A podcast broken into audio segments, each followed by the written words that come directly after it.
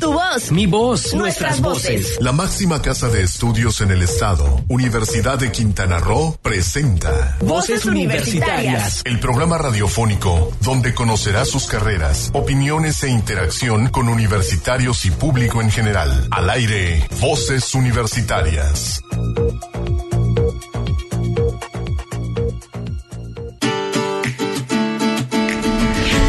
Muy buenas tardes, cuatro con tres minutos, hora de empezar Voces Universitarias Radio, el programa de vinculación de la Universidad de Quintana Roo con la comunidad quintanarroense, esta revista universitaria que buscan no otra cosa que difundir la cultura, la ciencia y sobre todo el quehacer de la Universidad de Quintana Roo. Gracias por escucharnos en donde quiera que se encuentren, donde quiera que nos escuche, ya sea por, por medio del AM, por el FM, por el Internet, por el Facebook, por cualquiera de nuestras vías. Muchísimas gracias por estar con nosotros.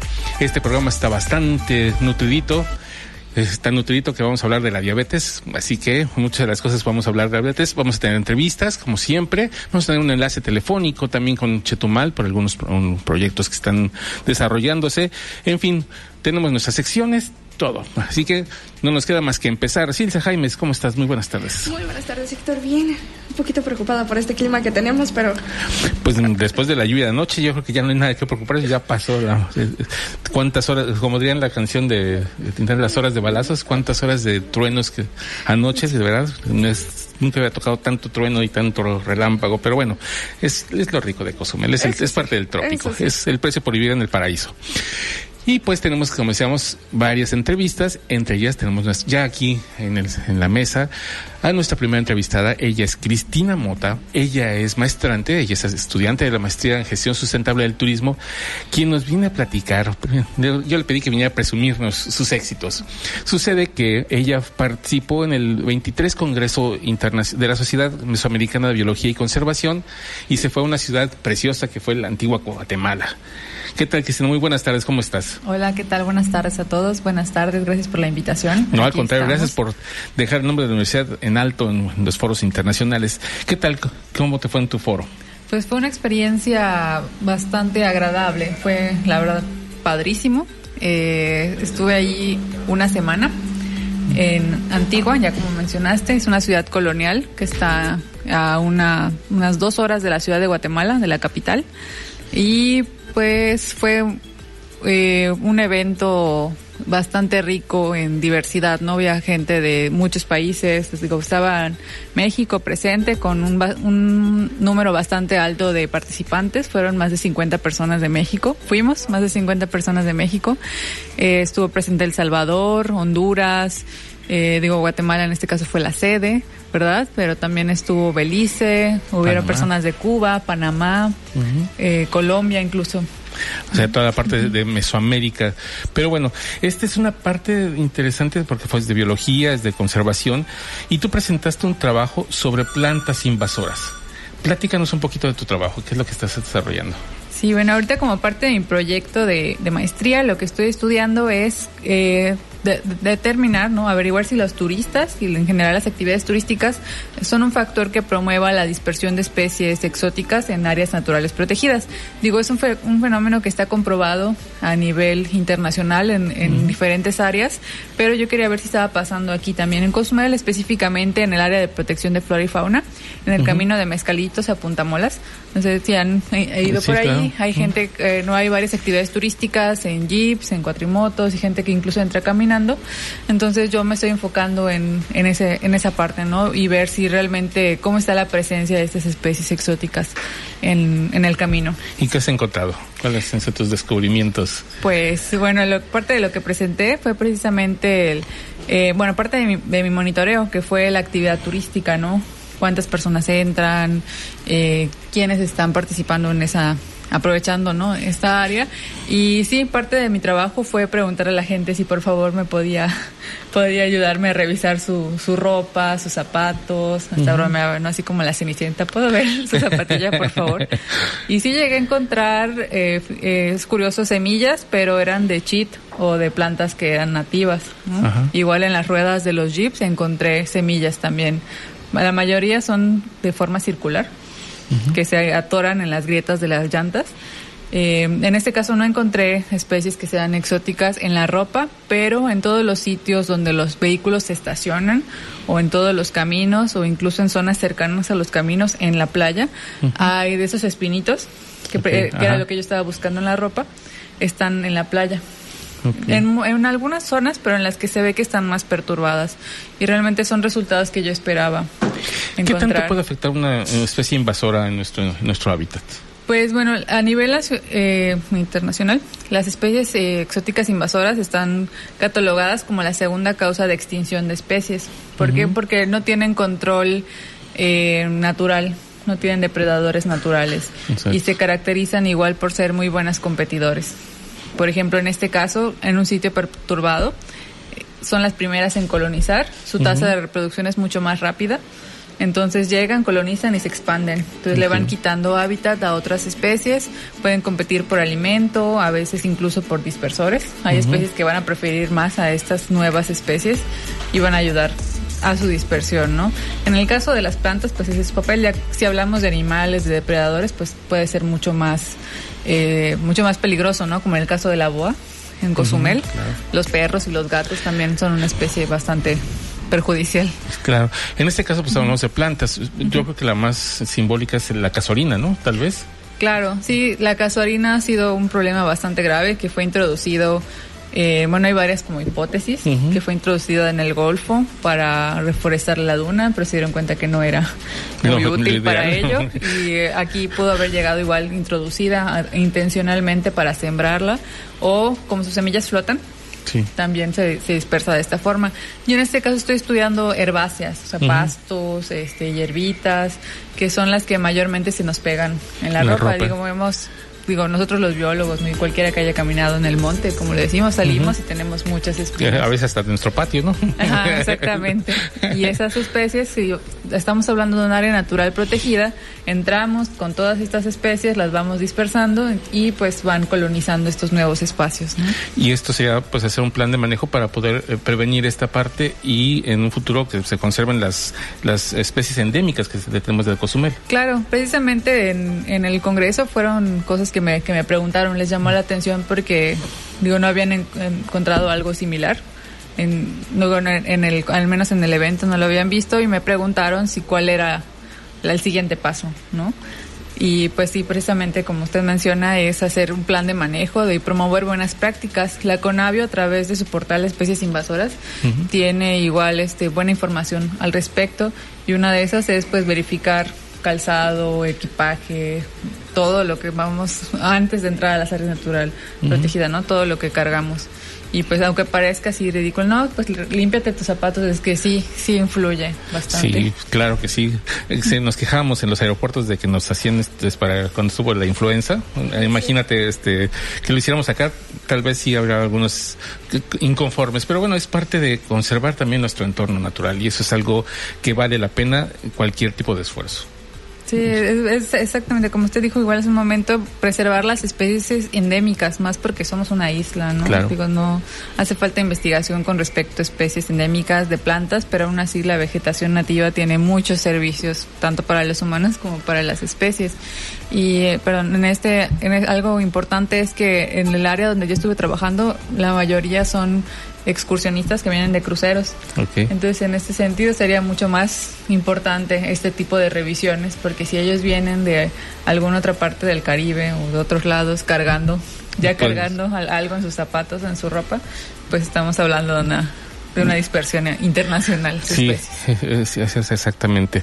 Pues Cristina, te agradecemos mucho tu presencia. Creo que cada vez que has venido con nosotros nos traes un tema diferente. La vez pasada Ah, fueron las sí, aves, las aves. tu amor a las aves también, que tu observación de aves, que, esto, que gracias a ti ahora la UCRO está en el foco también de la de las aves. Ya es un ya, hotspot en sí, es exactamente. y bueno, esa es parte de lo que es- has hecho tú como como maestreante y esto que estás haciendo para tu tesis, que eso nos parece muy interesante y pues que lo hayas llevado a un congreso internacional de verdad es, es, de lo, es loable y por eso quisimos invitarte que nos presumas un poquito de tus actividades que sigas que sigues ha- haciendo en beneficio de Cozumel no cabe duda te lo agradecemos muchísimo Muchas gracias por la invitación. Miguel. pues bueno muy buenas tardes que te estés, estés muy bien Buenas tardes. y Ahora vamos a un corte y volvemos. volvemos aquí a Voces Universitarias Radio. Perfecto.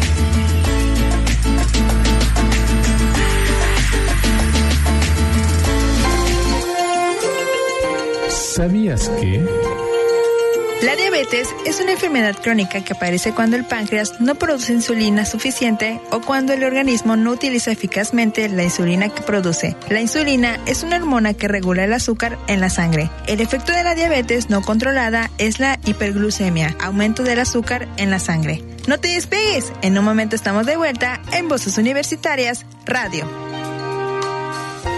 Es momento de continuar escuchando tu voz, mi voz, nuestras voces en voces universitarias. Aquí tu voz cuenta. ¡Eureka! La insulina es la responsable de la regulación de los niveles de glucosa en la sangre, de almacenarla en las células para su aprovechamiento energético, y es una hormona muy empleada en el tratamiento de la diabetes mellitus tipo 1. A pesar de ser tan popular su uso subcutáneo, hoy en día, hace 96 años, no se sabía de ella. Se conocía a la diabetes como la enfermedad dulce, desde los tiempos del Decameron, ya que era diagnosticada por el sabor dulce de la orina de quienes la padecían. Sin embargo, se desconocía que la provocaba. Fue hasta 1899, literalmente de chiripa, que fue hallada la relación entre el páncreas y la diabetes. Esto en la Universidad de Estrasburgo, Francia, donde el fisiólogo lituano Oskar Minskowski y el médico alemán Joseph Frederick Frey von Merrick extirparon el páncreas a un perro para saber si dicho órgano era indispensable para la vida o no, o si participaba de cierta forma en la digestión. Tras la cirugía, el cuidador del perro observó que este orinaba constantemente, manifestaba una sed casi insaciable y presentaba un incremento excesivo en el apetito. Sin embargo, lo que más llamó la atención fue el número de moscas que rondaban insistentemente en la orina del perro. Esto llevó a los científicos a analizar la composición de la orina. Los resultados arrojaron grandes concentraciones de glucosa en la orina y en la sangre del can. Se dieron cuenta que el extripar el páncreas habían provocado la diabetes en el perro. Este descubrimiento permitió más adelante usar extractos purificados de vacas y de cerdos del páncreas para crear las primeras insulinas para el uso humano. ¡Eureka! Estamos de vuelta una vez más aquí a Voces Universitarias Radio, Héctor. Qué curioso. Esta es parte de lo que decíamos, las serendipias. ¿Cómo encontraron? Pues las moscas se paraban mucho en la, en la pipí de los perros. ¿Pero por qué? Eh, pues lo que pasa es que había mucho azúcar en su orina y en su sangre. Y es cuando descubrieron la relación entre el páncreas y la diabetes. Mm. Así que, y de ahí se resultaron treinta y tantos años de descubrimientos al respecto de la insulina, que después, de hecho, el Día de- Mundial de la, de la Diabetes, que celebramos hoy, o bueno, que conmemoramos, que recordamos hoy, es porque es el cumpleaños de Banting, el doctor que hizo la, la purificación de la segunda insulina de, este, sacada de los cerdos y de las vacas. De hecho, Entonces, tenemos una cápsula más adelante. Sí, exactamente, ahí vamos a, Entonces, ahí no me, no me adelanto. Pero ahorita vamos entonces ahora con la entrevista, una segunda entrevista que tenemos aquí a la nutrióloga este, Karen Janet Interian Pacheco.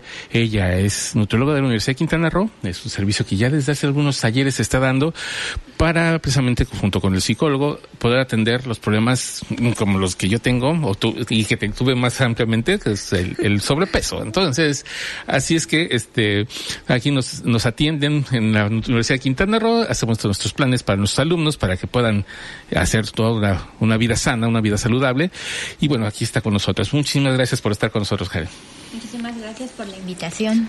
No, no, al contrario, que sobre todo este día de la dia- de, Mundial de la Diabetes, donde pues lo- un- una parte muy importante de la diabetes, tanto para su control previo o para su eh, tratar de que no haya, no quede en la diabetes, como para después para su control, es la alimentación. Es un factor muy importante. Y que mejor que una nutrióloga nos explique qué tan importante es esto.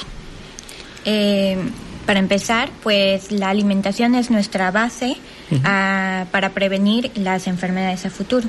Es nuestra energía, es nuestro motor, es nuestra gasolina que nos ayuda a hacer todas nuestras actividades diarias. Pero cuando las consumimos a través de de, malas, de una mala alimentación, con un exceso de grasas, un exceso de azúcares, entonces lo que provocamos son energías de más, que al final en nuestro cuerpo se transforma en grasa y se almacena en él. Por lo tanto, eso se va acumulando y es lo que nos ocasiona a la larga daños en nuestros órganos, ocasionándonos, como mencionaba, la diabetes tipo 2. En este caso, la alimentación, ¿qué es lo que sí debemos de consumir? ¿Dónde debemos basar nuestra alimentación? En México existe una norma oficial mexicana que utilizamos nosotros los nutriólogos como una herramienta principal. Es la norma 043. se trata del plato del buen comer que en la actualidad eh, se está dando a los niños desde la primaria ese conocimiento para que ellos aprendan de esa herramienta a combinar ciertos alimentos que le ayuden a nutrir su cuerpo, a equilibrar la cantidad de alimento que están consumiendo y ellos puedan ah, obtener el máximo beneficio para un desarrollo óptimo eh, en el cual se basa generalmente en las frutas, en las verduras, en los alimentos de origen animal, las leguminosas y los cereales. También se otorgan un poquito de cantidades de grasas adecuado, cantidades pequeñas, al igual que los azúcares eh, simples también se otorgan. Eh, eso en un equilibrio le va a ayudar al, niño o al adulto o al adulto mayor a tener los máximos beneficios de los alimentos en su desayuno, en su comida y en su cena para prevenir enfermedades a futuro. Claro. En este caso también sería, una vez ya, si tuviéramos la prevención de la diabetes, también es importante esta parte de una alimentación basada en este buen plato de buen comer o solamente es para prevenirla. Generalmente eh, la alimentación para las personas diabéticas también se basa en el plato del buen comer, en el equilibrio, en el cuidado de los alimentos eh, que seleccionamos para que ellos puedan consumir, con una dieta bien equilibrada, otorgada por un profesional de la salud, en este caso un nutriólogo preparado para dar ese tipo de de dietas específicas, entonces van a, van a poder comer de todo sin la necesidad de privarse de nada, siempre y cuando también le metan actividad física junto con su medicación que le otorgue en las dosis adecuadas por el médico. No es simplemente voy a comer de todo y no me estoy cuidando, no estoy contando la cantidad de hidratos de carbonos que posee el alimento y la cantidad de medicamento que estoy consumiendo si no estoy haciendo actividad física. Si no, por el simple hecho de tomar el medicamento no significa que podamos comer de todo, sino que hay que equilibrar lo que comemos, lo que guisamos, la manera en que lo preparamos. Es muy diferente un alimento preparado con grasas saturadas, en este caso muy fritos, muy empanizados, muy capiados, a prepararlo al vapor, guisado o asado, que la cantidad de grasa disminuye, por lo tanto la cantidad de glucosa también va a disminuir en el cuerpo de la persona y va a evitar los niveles elevados de azúcar en su sangre. Igual los alimentos hiperdulces, refinados, en este caso como el típico pan dulce, pues entonces todo cabe sabiéndolo calcular sabiéndolo equilibrar en su alimentación. Y obviamente hay que tomar en consideración que se necesita el peso, la talla, eh, antecedentes familiares, sus laboratorios químicos, eh, una gama de serios estudios que se otorgan, eh, que se le solicitan al paciente para que nosotros podamos basar ese plan de alimentación en su cuidado nutricional y este paciente pueda tener un estilo de vida mucho más saludable y pueda controlar sus niveles de diabetes. Perfecto. Eh, en el caso de que ya tenemos familiares con diabetes, ¿cómo nos influye, por ejemplo, alguien que todavía no tiene diabetes o qué tenemos que hacer en cuanto a alimentación para prevenir todo esto antes de... Generalmente, como lo acabas de mencionar, la prevención es lo más importante. Prevenir es siempre basándonos en un equilibrio, haciendo más actividad física, eh, por ejemplo, caminar, correr, hacer bicicleta, si nos gusta bailar, el baile, porque eso nos mueve, mueve nuestra máquina. Obviamente esa máquina va a pedir nutrimentos y esos nutrimentos vienen de los alimentos que nosotros consumimos. Si no controlamos la cantidad de los alimentos que estamos consumiendo, entonces eh, estamos excediéndonos de calorías, de energías que no necesita. Y al final, eh, si la actividad física no tiene ese equilibrio con el alimento, pues entonces nos va a subir el peso corporal.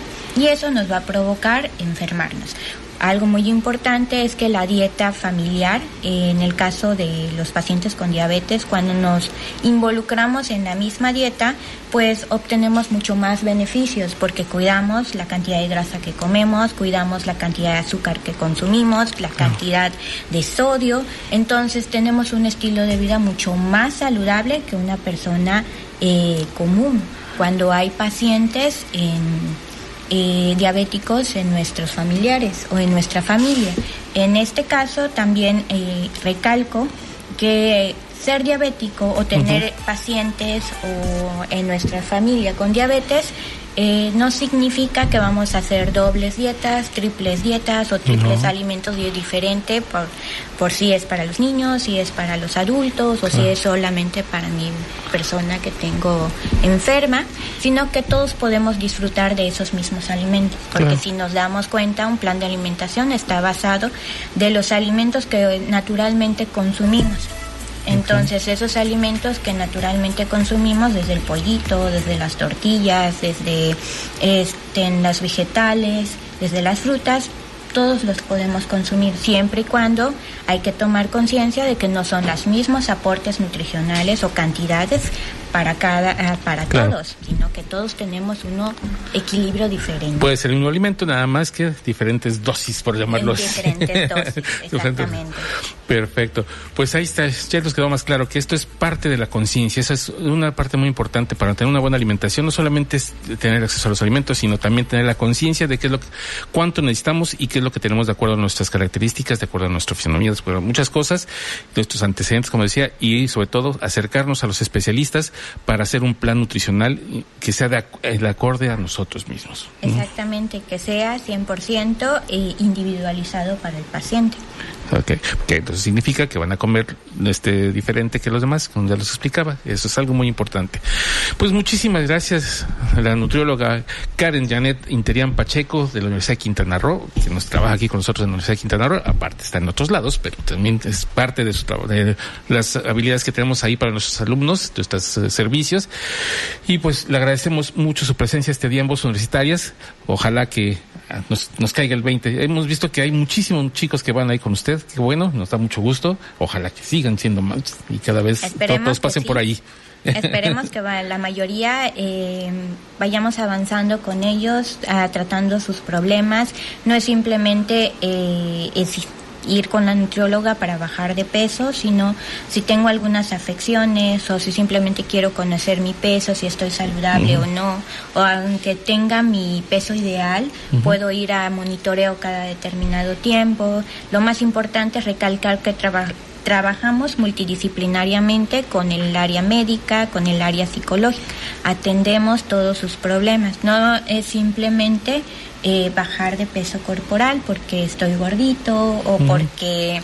Eh, o gordote como yo. o porque tenga alguna alteración. Desgraciadamente, gracias a este proyecto también hemos encontrado muchos... Eh, problemas en nuestros universitarios, pero con el tiempo hemos trabajado con ellos, hemos implementado eh, la nutrición, la psicología y la medicina con ellos y ellos han logrado tener beneficios y salir de esos problemas, por lo tanto obteniendo una mejor calidad de vida, un mucho mejor desempeño en la universidad, eh, lográndose en este año graduarse eh, de manera eh, feliz para ellos, porque al fin y al cabo es su salud lo que los mantiene en curso en la universidad. Y es parte de la formación integral también, claro que sí. Pues le agradecemos mucho y pues por desgracia nos da el tiempo, vamos a... Vamos a un corte y volvemos aquí a Voces Universitarias Radio.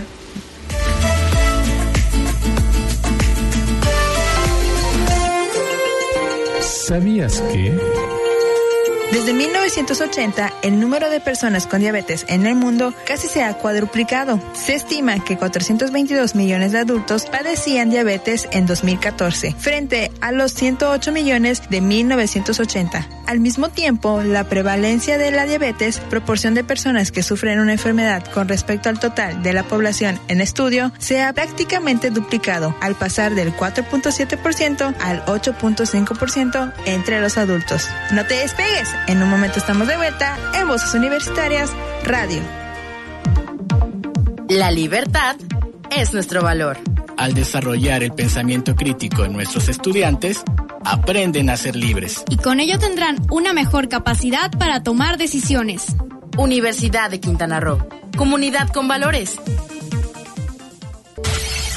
Es momento de continuar escuchando tu voz, mi voz, nuestras voces en voces universitarias. Aquí tu voz cuenta.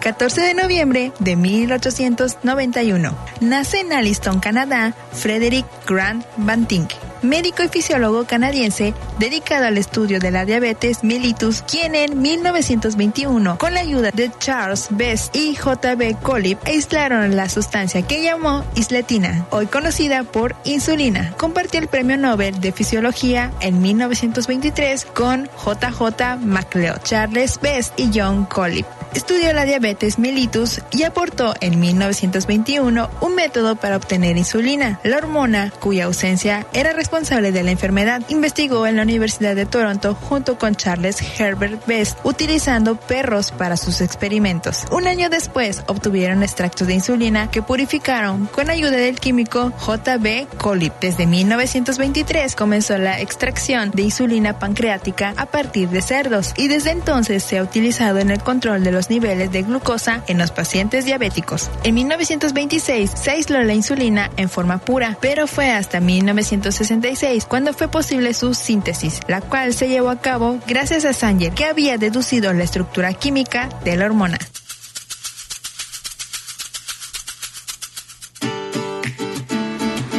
Y estamos de vuelta una vez más aquí en Voces Universitarias Radio, Héctor. Sí, fíjate que es interesante. Este toda esta parte de la, de la insulina porque primero, o sea, pareciera ser que fue hace mucho tiempo, ¿no? Pero hace 96 años no se sabía nada de esto.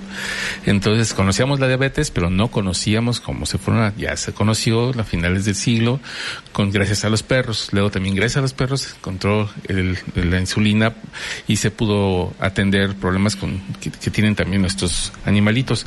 Así es que eh, hasta 1966, hace 51 años, se pudo ver también, 52 años, se pudo ver este la eh, purificar la insulina y utilizarla, antes se utilizaba de cerdos o de vacas, entonces había que purificarla, hacer toda una serie, y era muy costoso, era muy amplio, y actualmente ya se, se sintetizó, perdón, se me lengua la traba, se sintetiza el producto, se hace la, cadena química, y de esta manera se puede ya hacer un producto mucho más barato, más eficiente, para poder, para tenerlo para los humanos.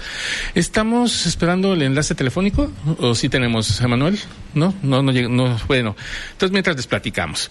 Sucede que el próximo 19 y 20 de noviembre y el 21 y 22 tenemos un curso aquí en la, en la Universidad de Quintana Roo, eh, tanto en Playa del Carmen como en, Cozumel, sobre eh, habilidades para la vida. Es el segundo año que se da este curso, recuerdo que el año pasado también se dio, y es el objetivo de desarrollar las habilidades y las destrezas psicosociales para enfrentar el éxito o las exigencias y desafíos de la vida diaria. Esto es por parte de la dirección de, de este, ay, ¿cómo se llama? Perdón, se me fue el nombre, de Gerencia General de Ser Estudiantil a través del Departamento de Bienestar. Este, entonces, la doctora Lila García Álvarez es la encargada de este proyecto y es la quien nos estábamos esperando el enlace telefónico para poder platicar con ella y nos platicará que este día, del 19 y 20, van a estar en el aula magna en la unidad de Playa del Carmen, aquí enfrente de nosotros, en, frente de la isla, y el 21 y 22 vienen aquí a Cozumel, en el, en el, en el Departamento de Educación Continua, en el aula de Educación Continua van a estar ahí, y déjame decirte que ya hay, casi está lleno, quedan unos cuantos lugares, así que los alumnos que estén interesados en este curso, es un momento que se, inscriban porque nada más quedan, que veía en la lista, había ya 25 de 30, o sea que ya está a punto de llenarse el cupo. Así es, pues para los chicos que estén interesados se pueden acercar con Joanny y Maritza Pech Herrera, ahí en nuestras oficinas, creo que están. Ella está en el edificio acá en la planta alta y ahí se puede, este, para que se comuniquen con ella. A ver, déjenme ver, creo que ya está. Bueno, esto es, hablamos también de cuestión de autoconocimiento, de empatía, relaciones interpersonales, comunicación asertiva, manejo de emociones y sentimientos, manejo de tensión, en fin, o sea, son varias de las cosas que se puede... Ah, sí, ya tenemos a la doctora Lila García Álvarez a través de la línea telefónica. Muy buenas tardes, doctora, ¿cómo está? Hola, Héctor, buenas tardes. Buenas tardes a todos y a tu y a tu amable auditorio que nos escucha en este momento en la bella isla de Cozumel. Nosotros aquí reportándonos desde Chetumal. Sí, ya platicábamos de lo que es este este taller de habilidades para la vida, que vienen a impartirlo el día 19 y 20 en Playa del Carmen y estarían aquí el día 21 y 22 en Cozumel. estábamos platicando de los temas, que es autoconocimiento, empatía, bueno, en fin. ¿Cómo es este curso? ¿Qué es lo que se les trata de dar? ¿Cuál es el objetivo principal de él? Mira, el principal objetivo de, de este curso es, bueno, apoyar a nuestros estudiantes. Tú sabes, siempre la universidad pensando en la, en la vida eh, de nuestros estudiantes, tratando de que ellos estén eh, bien física y emocionalmente. Estos, este taller es una serie de, de temas como autoconocimiento, empatía, comunicación asertiva, relaciones interpersonales, toma de decisiones, solución de problemas y conflictos, pensamiento creativo, crítico. Es esto es importante porque la universidad no nada más ah, realiza actividades con el fin de, promover el conocimiento universal entre los estudiantes, sino que también ellos estén preparados para la vida, para la vida laboral, para la vida personal, para la vida en sociedad, para la vida en familia, es lo más importante, ¿no? Que la sociedad esté viviendo en armonía. Y estos cursos les permiten a ellos desarrollarse de manera eh, idónea para estar insertos en la sociedad. Que haya una integración armoniosa basada en una serie de valores que les permiten a ellos ir por la vida haciendo el bien. Perfecto. Esta es un parte de la formación integral, la Dirección de Bienestar de, General de Bienestar Estudiantil es, yo creo que el, uno de los enlaces más fuertes en esa parte de la educación, este, pues universal para los alumnos, porque tiene la parte de deporte, tiene la parte de psicología, tiene la parte de educación para la vida, en fin, tiene una serie de actividades diversas para hacer la formación integral, para completar la formación de nuestros estudiantes. Así es la formación integral de nuestros estudiantes es lo más importante para la universidad, ¿no? Integrar a los a las personas, ellos próximamente van a ser futuros profesionistas, futuros padres, padres de familia, perdón, y es importante cultivar el ser para que podamos desarrollarnos y desenvolvernos en una sociedad, una mejor sociedad. Sabes, los problemas que hay en la, en la sociedad son, son infinitos, ¿no? Y que ellos sepan solucionar esos problemas. Tenemos muchos problemas de índole emocional porque no sabemos manejar nuestras emociones. Este curso abre una perspectiva y les abre eh, el pensamiento para poder desarrollarse y vivir una vida sana y una vida mejor, ¿no? La Universidad de Quintana Roo, a través de la Dirección General de Bienestar Estudiantil y sobre todo con el apoyo del Departamento de Desarrollo Estudiantil de la Universidad Académica de la Universidad de Quintana Roo, Unidad Académica Cozumel. Gracias a ellos nosotros podemos ir desde aquí a Cozumel para tratar y atender a algunos chicos, ¿no? Perfecto. Pues doctora Lila, ¿qué le parece si el próximo jueves le esperamos aquí en el programa? Ah, sí, claro que sí. Aprovechando que va a estar por acá, que, venga con nosotros y nos platique precisamente de estas experiencias. estar ahí en Cozumel, platicar con ustedes, atender a nuestros estudiantes y sobre todo servir. Servirles a los estudiantes, a la sociedad, para ser cada día mejores. Pues la esperamos la próxima semana aquí en vivo con para los que nuestros escuchas escuchen de vivo voz cuáles son las experiencias que ha dejado este taller de habilidades para la vida y pues le agradecemos mucho su comunicación.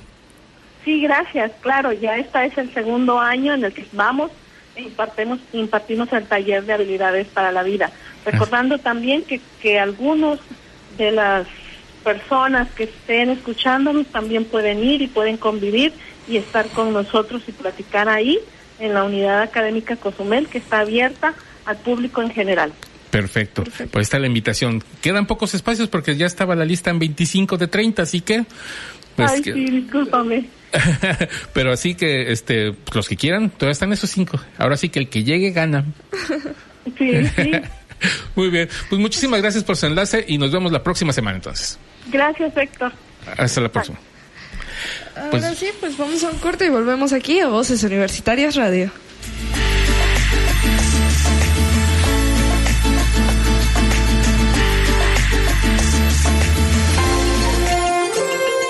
¿Sabías que?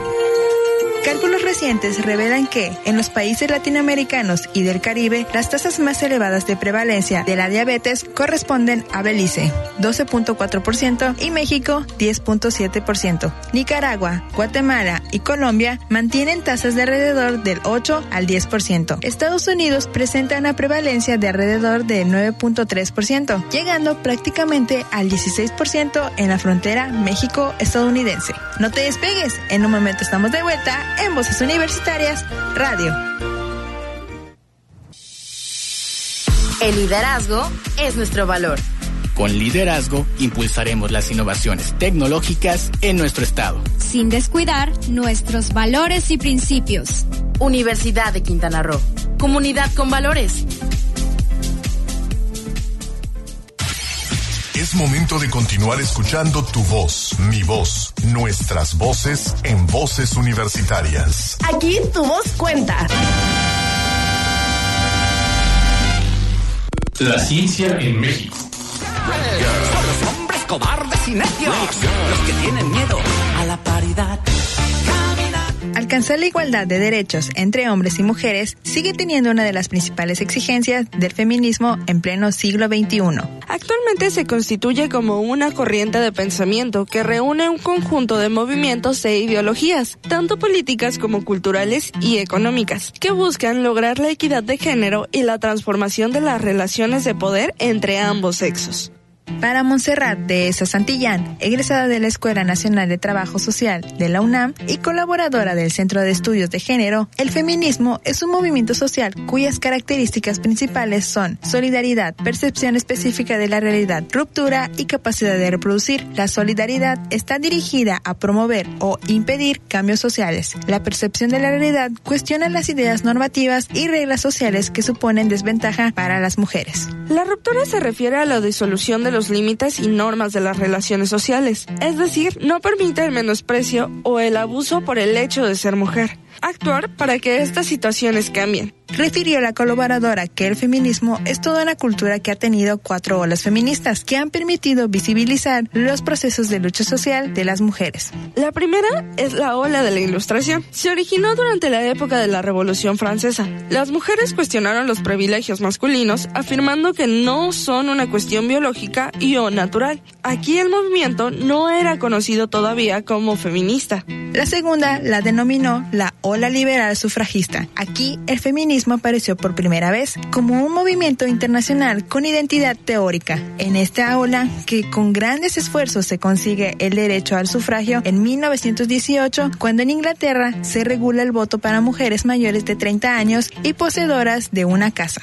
La tercera ola destacada por Dehesa Santillán es la ola de la liberación sexual. Con el lema Lo personal es político, se busca llamar la atención sobre la opresión de las mujeres en el ámbito privado. La última destaca de ese Santillán es la ola de la sororidad. Este término va encaminado hacia la hermandad entre mujeres con respecto a las cuestiones sociales de género. Sororidad es un término derivado del latín soror, que significa hermana. Es un neologismo empleado para hacer mención a la solidaridad que existe entre mujeres, especialmente en las sociedades patriarcales. Montserrat de esa detalló que igualmente existen cuatro categorías de análisis de la teoría feminista. La primera de ellas es el orden patriarcal. La segunda categoría de análisis tenemos al género, el cual es una construcción social a partir de las diferencias sexuales, las cuales determinan los papeles de lo masculino y lo femenino. La identidad de género es la tercera categoría y finalmente está el análisis de la violencia de género. El feminismo es, ha sido y será un movimiento cuyo fin es buscar la autonomía de la mujer, así como la igualdad de sus derechos ante los hombres, puntualizó. Con información de Ciencia UNAM para Voces Universitarias Radios, Silsa Jaimes y Cristina Cumul.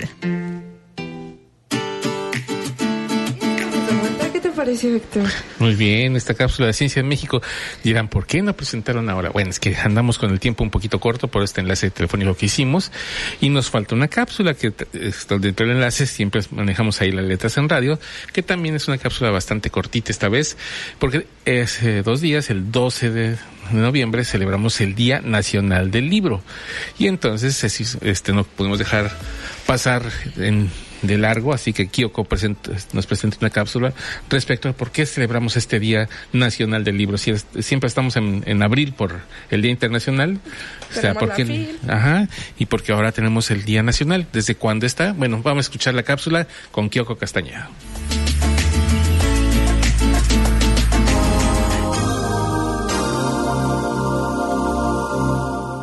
Buenas tardes, mi nombre es Diogo Castañeda y estás escuchando Letras en Radio en Voces Universitarias.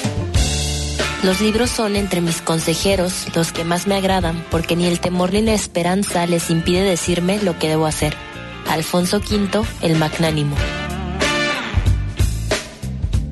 Hoy les hablaré de una fecha muy importante para los lectores y que muchas veces pasa desapercibida. Si bien es conocido que el Día del Libro a nivel mundial se celebra el 23 de abril y al menos en España se realizan diversas actividades, muchas personas desconocen que en nuestro país también se celebra el Día del Libro y que tenemos una fecha nacional. El pasado 12 de noviembre se celebró el Día Nacional del Libro, pero ¿cuál es la historia detrás de esta fecha y por qué se eligió ese día? En 1980, por decreto presidencial, en aquel entonces presidente José López Portillo fue quien decidió que el 12 de noviembre de aquel año se conmemoraría por primera vez el Día Nacional del Libro, lo que quiere decir que tiene 39 años desde su creación. Pero ¿por qué se eligió esa fecha? Esta fue elegida para honrar el natalicio de Sor Juan Inés de la Cruz, quien fue una gran exponente de la literatura mexicana. Este año se conmemoran 371 años de su nacimiento. Fue así como se instauró que el 12 de noviembre la Secretaría de Educación Pública, los estados y municipios de la República Mexicana, así como instituciones culturales, ya sean editoriales y organismos gubernamentales, realizarían actividades que promocionarían el hábito a la lectura.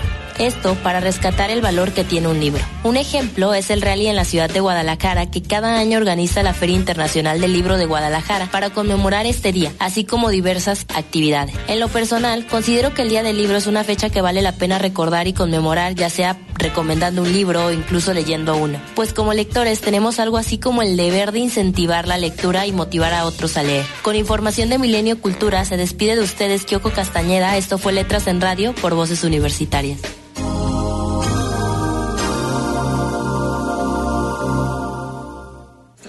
Datos interesantes que... Sí, las sugerencias de libros, de las filas, en fin, todos estos datos importantes de los libros. Bueno, por eso, por algo es Letras en Radio y tenemos a nuestra booktube y aparte nuestra colaboradora aquí en Voz Universitarias por ser alumna de lengua inglesa. Así, que estamos ahí.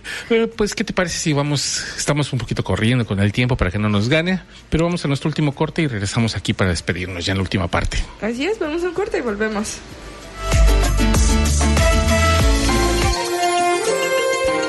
¿Sabías que?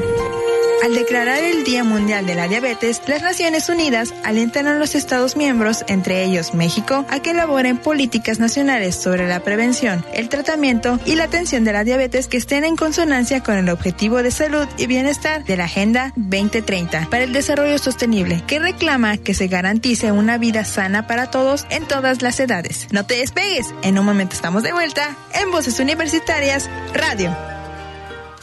El respeto es nuestro valor. Respetar y dignificar los derechos de las personas construye mejores sociedades. Por ello, en nuestra universidad, el respeto es un valor fundamental. Universidad de Quintana Roo. Comunidad con valores. A mí me gustan ¿Cansado de escuchar la misma música? Amplía tu universo musical, pon a prueba tus conocimientos y escucha siempre buenas noticias en Voces, Universitarias, la radio universitaria con más difusión en Quintana Roo. Invitados, entrevistas y más. Gradúate con nosotros todos los jueves de 4 a 5 de la tarde por Sol Estéreo 89.9 FM y por internet sol899.com. Es momento de continuar escuchando tu voz, mi voz, nuestras voces en voces universitarias. Aquí tu voz cuenta. Y estamos de vuelta una vez más aquí a Voces Universitarias Radio. Estamos en la parte de los avisos de ocasión. Los avisos parroquiales. Así es. Pues nada, que tenemos... Eh, Desde hace algunos, desde la semana pasada hablábamos de las, de las ferias promocionales y también empezamos con lo que son las visitas Así a es. nuestra universidad y tuvimos en esta semana ya la visita del de alumnos de CONALEP. Hoy en la mañana iba a haber una visita, pero por la lluvia se complicaron un poquito las cosas, pero también se fueron de visita al Fuimos Cebetis. de visita a. Cebetis 28 A ti te tocó estar ahí. Así es, hoy tuvimos una plática bastante interesante con los chicos, ya vimos varios interesados. ¿Y qué, quién presentó la plática esta vez? Esta vez fue el profe Julio. Hello. Julio Romero. Ajá. Sí, de lengua inglesa. De lengua inglesa, Julio Romero de lengua inglesa. Los chicos tuvieron muy buena respuesta con él, estuvo bastante coqueto el asunto y pues creo que ya tenemos algunos por ahí. Perfecto. Entonces ahí seguimos con nuestro trabajo de promoción. Ahorita no tenemos todavía las fechas de los exámenes porque no tenemos una convocatoria todavía este como tal. Nosotros, bueno, casi todas las universidades públicas sacan su convocatoria hasta cierta fecha. Nosotros vamos a sacarla el día 4 de febrero, ya estará en nuestra página de internet nuestra nuestra convocatoria, pero mientras estamos ofreciendo cuál es la oferta educativa que tenemos, nuestras 27 carreras diferentes en los diferentes campus, en Chetumal, Playa del Carmen, Cancún y Cozumel. Así que estamos ahí presentándole a los alumnos de bachillerato cuál es nuestra oferta educativa y sobre todo que van los profesores, los que en el caso de los de las eh, Visitas Ajá. a De las sí, las carreras que se están dando aquí en Cozumel van nuestros profesores y les platican sobre la carrera diferente, en este caso fue de lengua inglesa, para que vean cuál es el, pues, el mercado laboral, cuáles son las actividades que se están haciendo, en fin, bastante interesante se pone esta parte. También, por otro lado, pues tenemos ya próximamente, hablando de lengua inglesa, se está cocinando y vamos a tener en las próximas semanas nuestra presencia de la Semana de Lenguas, así que vamos a estar invitando a las gentes de lengua inglesa para que nos platiquen de qué se va a tratar este año, cu- cuáles son las actividades que va a haber. También, para el, del este 28 y 29 de noviembre, tenemos aquí en la, en la Unidad Academia Cozumel Cozumel, nuestra octava Semana de la Salud.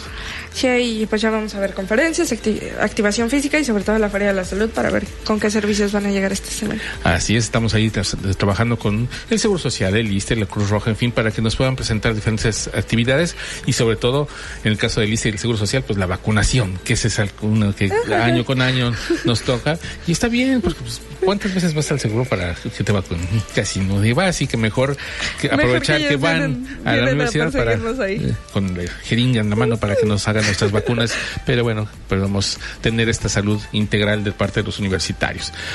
Finalmente, pues no nos queda más que agradecer. Agradecer y recordarles también que estamos en nuestras diferentes plataformas de streaming, entonces por ahí también andamos ahí. Si se les perdió algo, si quieren recordar lo que dijo la nutrióloga, entonces ahí. Ahí las cápsulas, si les quieren este, capturar las cápsulas de las efemérides, del Eureka, de las letras en radio, ahí también están, ahí pueden obtener todas las cápsulas que presentamos a ustedes. Así que no dejen de escucharnos en las diferentes plataformas de podcast que hay. Y pues agradecemos muchísimo a Sol Estéreo que nos permite, como siempre, llegar a este a todos ustedes. Agradecerle también a quienes estuvieron hoy en los controles, a Gesser en el control de video, a Emanuel en los controles de audio. Muchísimas gracias. A quienes hacen posible este programa, como son Cristina Cumul, Silsa Jaime, Siquioco Castañeda en la voz en off, también en la conducción Silsa Jaime. Muchísimas gracias. Muchísimas gracias a ti, Héctor, por permitirnos este espacio. Pues los esperamos la próxima semana. Mi nombre es Héctor Zacarías. Hasta la próxima.